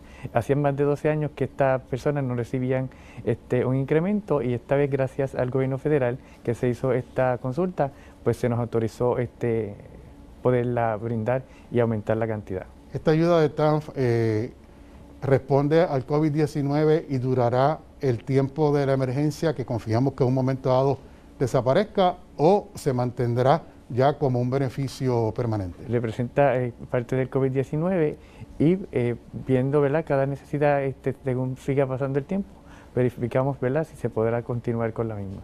Lo pregunto porque como hace 12 años, muy bien usted esboza que no se había incrementado el número de, de cantidad, ¿verdad? En términos de la ayuda, pues si de alguna manera este beneficio pudiera ser extendido bajo la solicitud que ustedes puedan realizar. Eso es así. Vamos a continuar ¿verdad? buscando todas las alternativas para mejorar la calidad de vida y que las personas tengan recursos para los alimentos y satisfacer las necesidades básicas que tienen en la familia. Esta ayuda, pregunta Anska, eh, ¿le cambia el panorama a la familia quizás porque 128 dólares, ¿verdad? Es una cantidad que, sumada a lo que normalmente se recibe, considerando que hay menores involucrados, que es beneficio pensando en ello, pues transforma ¿no? el proceso de necesidades que en este momento atraviesan. Como bien mencionas, uno de, las- de los factores que pudieran eh, afectar eh, las emociones y la salud mental de los puertorriqueños y de las familias, sin, sin duda alguna, es el factor económico. Así que eh, en la medida que las familias comiencen a disminuir ¿verdad? su preocupación relacionada a los asuntos económicos, hay unas necesidades cubiertas y por ende los, a- los adultos encargados de la familia, de los niños, bajan sus niveles de ansiedades y, y sus preocupaciones y esto sin duda alguna se refleja en la conducta y en las emociones de nuestros niños. Hay, sí, secretario. Es importante señalar que además de esta ayuda, las personas también reciben el, la- el- la- la programa de asistencia nutricional también, o sea que, que es un complemento también. O sea que recibe el PAN y reciben TANF. Qué bueno, y vamos a entrar a eso también. Eh, El PAN es una ayuda que se mantendría vigente y las personas que cualifican para ambas, o por lo general el que recibe eh, TANF aplica para PAN automáticamente. Eh, El PAN y también el, el TANF. O sea que va a depender la categoría y las necesidades que tenga la familia. Y a la inversa, las Y personas las que- categorías que, estamos hablando, ¿verdad? Que- Sí, la- la- las tres categorías que Sí, mencioné. en este momento, porque hay otras categorías, pero estamos trabajando con estas tres. Y la gente, eh, o sea, ya los que reciben esta ayuda entienden esas categorías o hay que sí, porque hacer. sí. las personas entienden las categorías, por eso las expliqué. Las categorías C, T y G. Y eso pues se le explica cuando está aplicando qué categoría este, la persona cualifica. Y ya se están identificadas y, y ese es su carril. Exacto. Muy bien. Eh, en cuanto a la Guardia Nacional, quisiera aprovechar eh, este, este tema porque sabemos que los trabajos que se dan en alianza entre las dos eh, agencias que están aquí representadas, Familia y AMSCA, sabemos que están siendo colaborativas y de forma inversa con la Guardia Nacional y esto es importante saberlo. Claro, David, este, como parte de, la, de las operaciones de emergencia para esta guerra contra el COVID-19 tenemos varios esfuerzos conjuntos. Por ejemplo, en el aeropuerto, donde se hacen unos cernimientos médicos, donde se le toma la prueba rápida de COVID, la prueba molecular, a aquellos pacientes, que, aquellos eh, pasajeros o empleados. También estamos recibiendo personal eh, de primera respuesta en esta emergencia pues ahí está AMSCA dando apoyo a todas aquel- aquellas personas que requieren ese apoyo psicológico.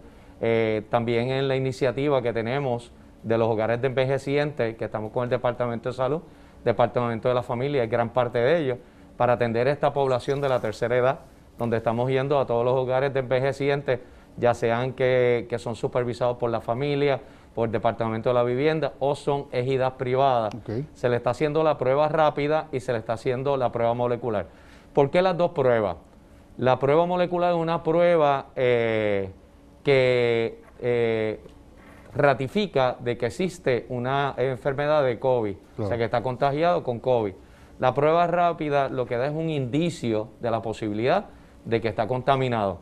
Así que típicamente la prueba, la prueba molecular o PCR toma de 24 a 62 horas poder tener los resultados y no queremos irnos de ese hogar sin darle una prueba preliminar. Por eso se toma la prueba preliminar para que ellos ya puedan tomar las medidas eh, de precaución necesarias en lo que llega a ese resultado ya eh, final de la prueba molecular. Eh, y como te mencionaba, unas colaboraciones con AMSCA, con familias, Departamento de la Salud, la policía en el aeropuerto. Hoy comenzamos las iniciativas en dos municipios, en Bayamón y en Cagua, a tomarle la prueba molecular, pero también está disponible la prueba rápida para que estas personas que trabajan, que son nuestros héroes, estos médicos, eh, personas que trabajan en la ambulancia, enfermeros, enfermeras, todas aquellas personas de primera respuesta, se pueda tomar la prueba molecular, pero si se quiere llevar un resultado preliminar, se tome también la prueba tiene rápida. ambas. Quisiera profundizar, general, so- sobre ese particular más adelante, porque tengo varias preguntas específicamente sobre este tema, pero regresando un poco a la parte que tiene que ver con TANF y PAM, ya comenzamos a recibir comentarios y quisiera saber, ¿verdad?, si podemos responder a las personas, ¿por qué no le aumentaron a todos los participantes del TANF? Eh, ¿Se quedan algunos fuera? Sí, unas categorías en específico. La O sea, estamos trabajando aquellas, aquellas categorías pues, que tienen eh, menores. Esa es la categoría que estamos A la- trabajando. específicamente la que tienen menores. Pues esto queda aclarado para el televidente que está a través de las redes, pues eh, haciendo el, el comentario. Entonces, en cuanto a los del PAN, seguirían recibiendo la cantidad que está estipulada. Sí, próximamente nosotros estamos trabajando con el CARE Act y Family First, que es una cantidad de 296 millones de dólares. Eh, ya nosotros presentamos el, primer eh, plan, ¿verdad? aunque no hemos recibido las guías, para entonces eh, trabajar el aumento ¿verdad? De, del PAN y sabemos que hay de lo que era el, remanente de los 600 millones que nos dieron de María, terminan en junio, que esta persona está recibiendo un dinero y estamos posteriormente, vamos a estar trabajando, como les dije, del plan que ya está presentado a nivel federal para entonces continuar ¿verdad? El aumento a esta persona que está recibiendo los beneficios del PAN y a los que están entrando solicitando los nuevos servicios. O sea, si entendí bien, ustedes estarán solicitando un dinero adicional, no al que tiene, a la que está arrastrándose desde el fenómeno, Ya fue sino unos dineros adicionales. Exacto, ya para el PAN. Para el PAN, ya fue asignado por el, el gobierno federal.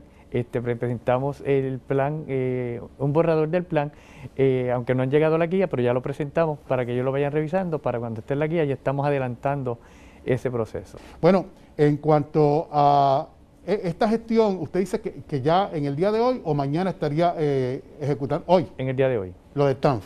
lo del TAF, O correcto. sea, que las personas estarían comenzando a recibir esto hoy o Ya- en los próximos días. ya lo están recibiendo. Esto se hace de manera electrónica. Eso es así. Y todos los participantes tienen acceso a esa manera electrónica. Es correcto. O sea, que no habría inconveniente.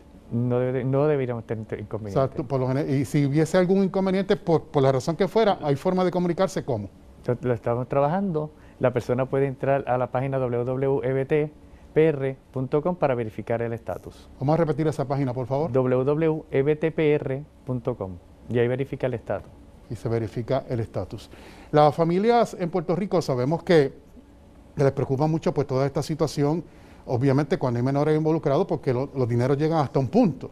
Y entonces eh, ya eso, cuando un padre, que ustedes muy bien aconsejan, que sea el que mantiene el control de la situación para que los hijos puedan sentirse de la misma manera, no tiene la capacidad para cubrir los gastos eh, familiares, en este caso se están brindando, eh, pues eh, crea una preocupación y, y eso se proyecta y la familia se puede dislocar un poco, ¿no?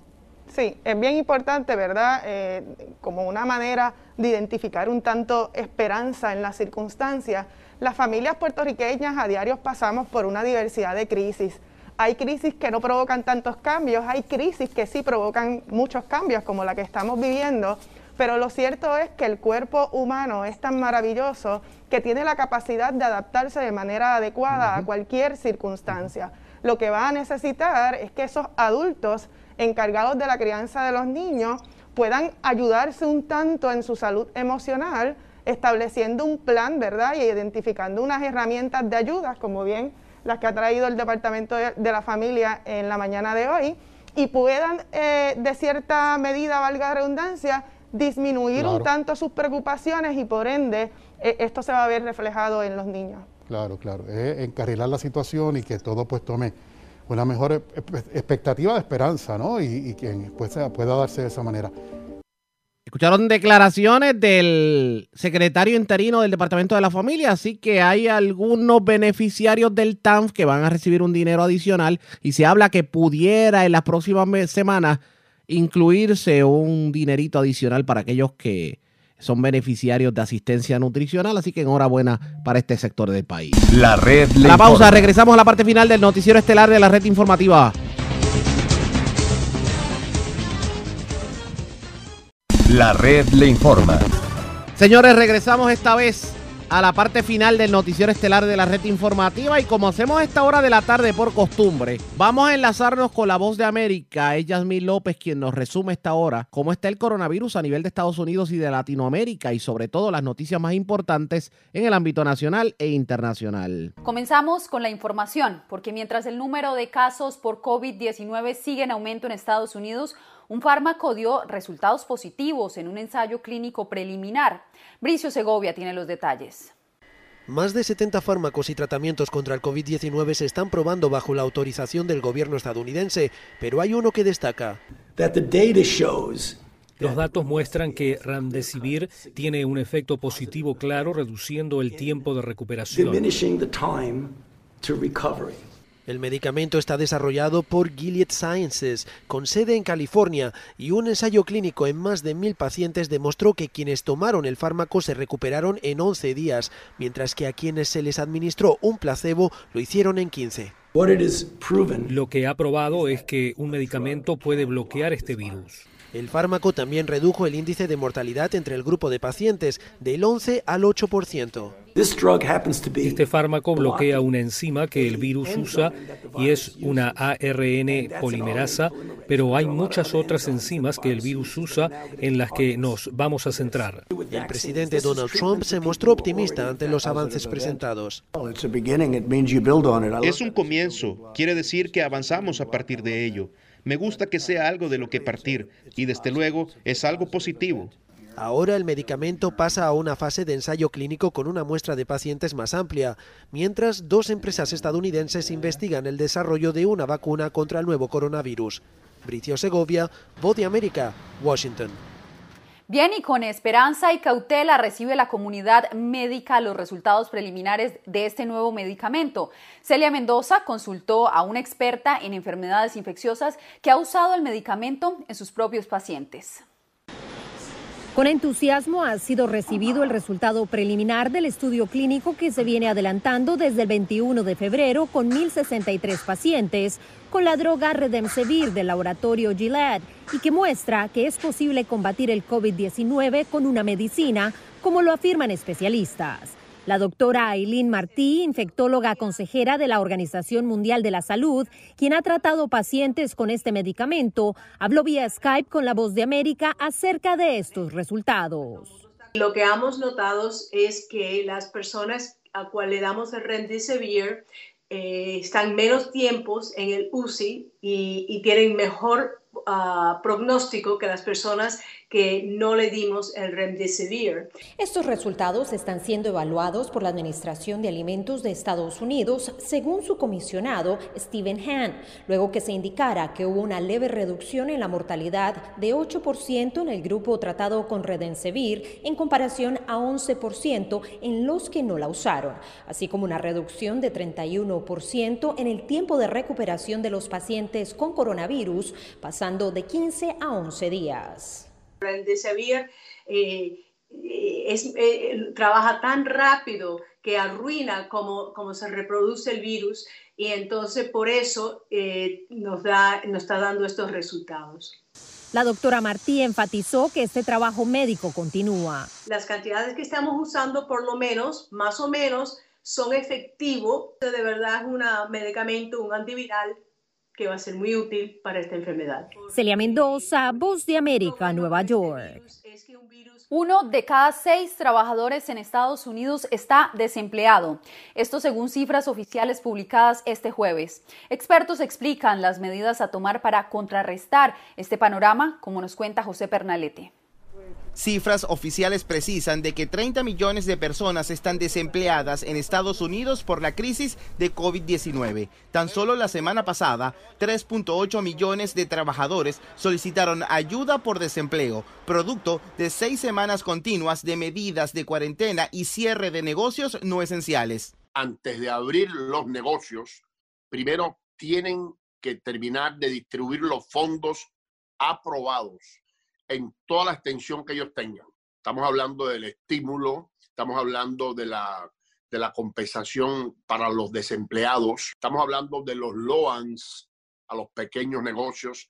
Vía Zoom, La Voz de América conversó con el economista Benjamín de Yurre, quien sugiere apoyar la generación de consumo desde el aporte a los desempleados para producir demanda de productos, de bienes y servicios. Se trata aquí de que abran los negocios. Aquí se trata de que la gente pueda tener dinero para que funcionen esos negocios. Hay muchos negocios vitales o esenciales que se consideran esenciales que tienen muy poco consumo, muy poca demanda.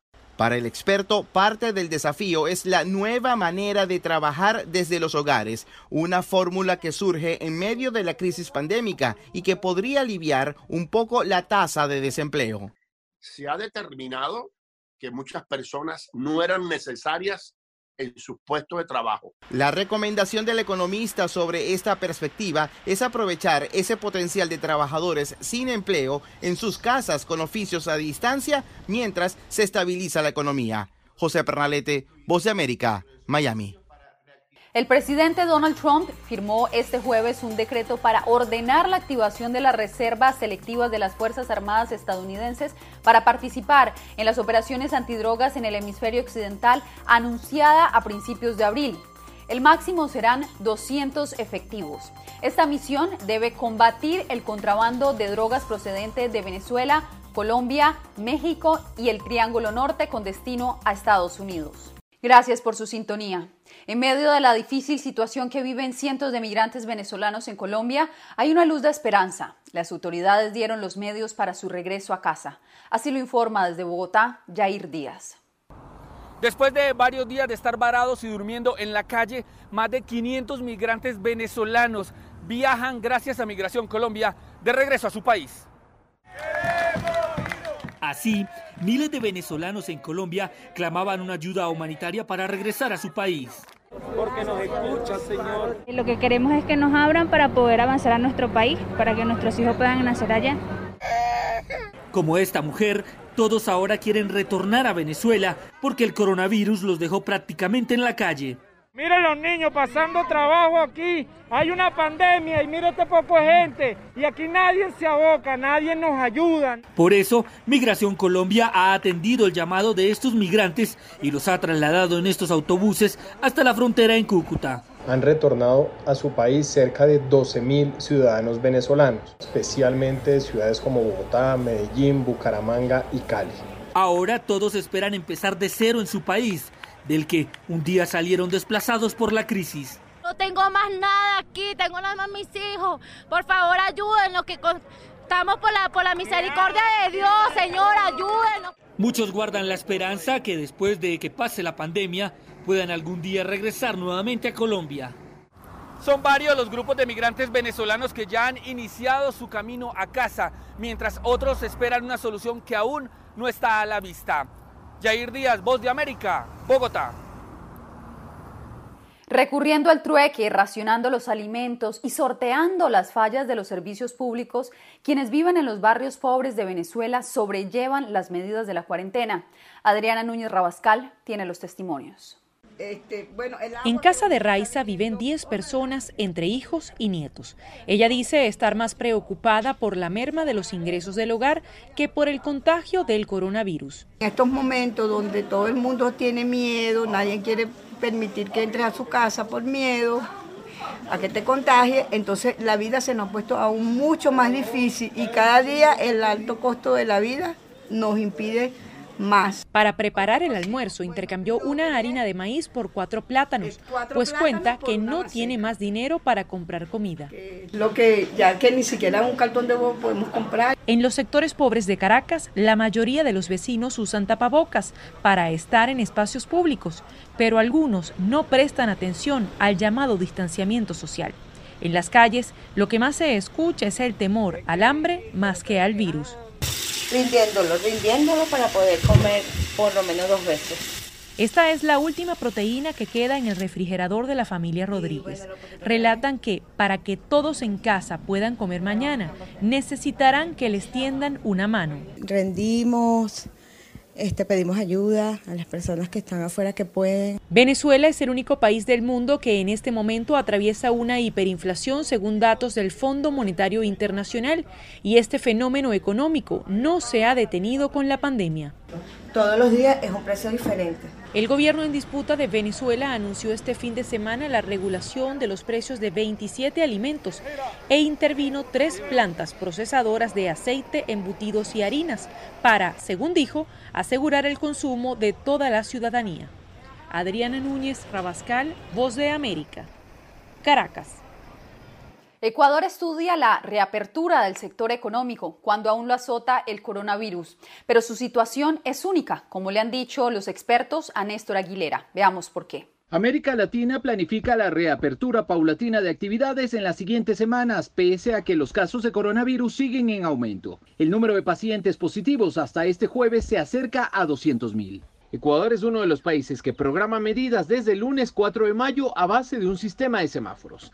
Sin embargo, el anuncio inicial del gobierno se enfrenta a las decisiones que adopten los comités de operaciones de emergencia de los 221 municipios del país. Y creo que es vital que sean las autoridades locales quienes nos ayuden a tomar las mejores decisiones a nosotros. En el caso de Quito, ciudad de 2.700.000 habitantes, su Consejo Metropolitano acordó pedir que se difiera la reanudación de actividades. Fundamentalmente tenemos como prioridad la vida de nuestros habitantes. A mediados de abril, el infectólogo Fernando González explicó a La Voz de América que, en teoría, si bien se requiere desde la aparición del paciente 1 60 días para que se estabilice la curva de contagio del virus, será muy importante el comportamiento de la sociedad. Porque en el momento que ya se acabe la cuarentena, los pacientes que están infectados podrían nuevamente a infectar. Este es un virus que se reproduce mucho y puede volver un segundo pico. Las múltiples demandas de sectores productivos y el problema social que conlleva mantener a millones de personas pobres en confinamiento son dos factores adicionales que entran en juego para la toma de decisiones. En la región más del 30% de la población se encuentra por debajo de la línea de la pobreza. Según una proyección de la Comisión Económica para América Latina, la epidemia de coronavirus podría ocasionar que el número de pobres pase de 186 millones en 2019 a 214 millones 700 mil este año. Néstor Aguilera, Voz de América, Quito. La red le informa. Bueno, señores, enganchamos los guantes de ser necesario. Este fin de semana interrumpiremos programación con noticias relacionadas al coronavirus. De no ser así, regresaremos el próximo lunes a la hora acostumbrada, cuando nuevamente a través de las emisoras que forman parte de la red informativa le vamos a llevar a ustedes el resumen de noticias más completo de la radio. Hasta entonces, que la pasen bien.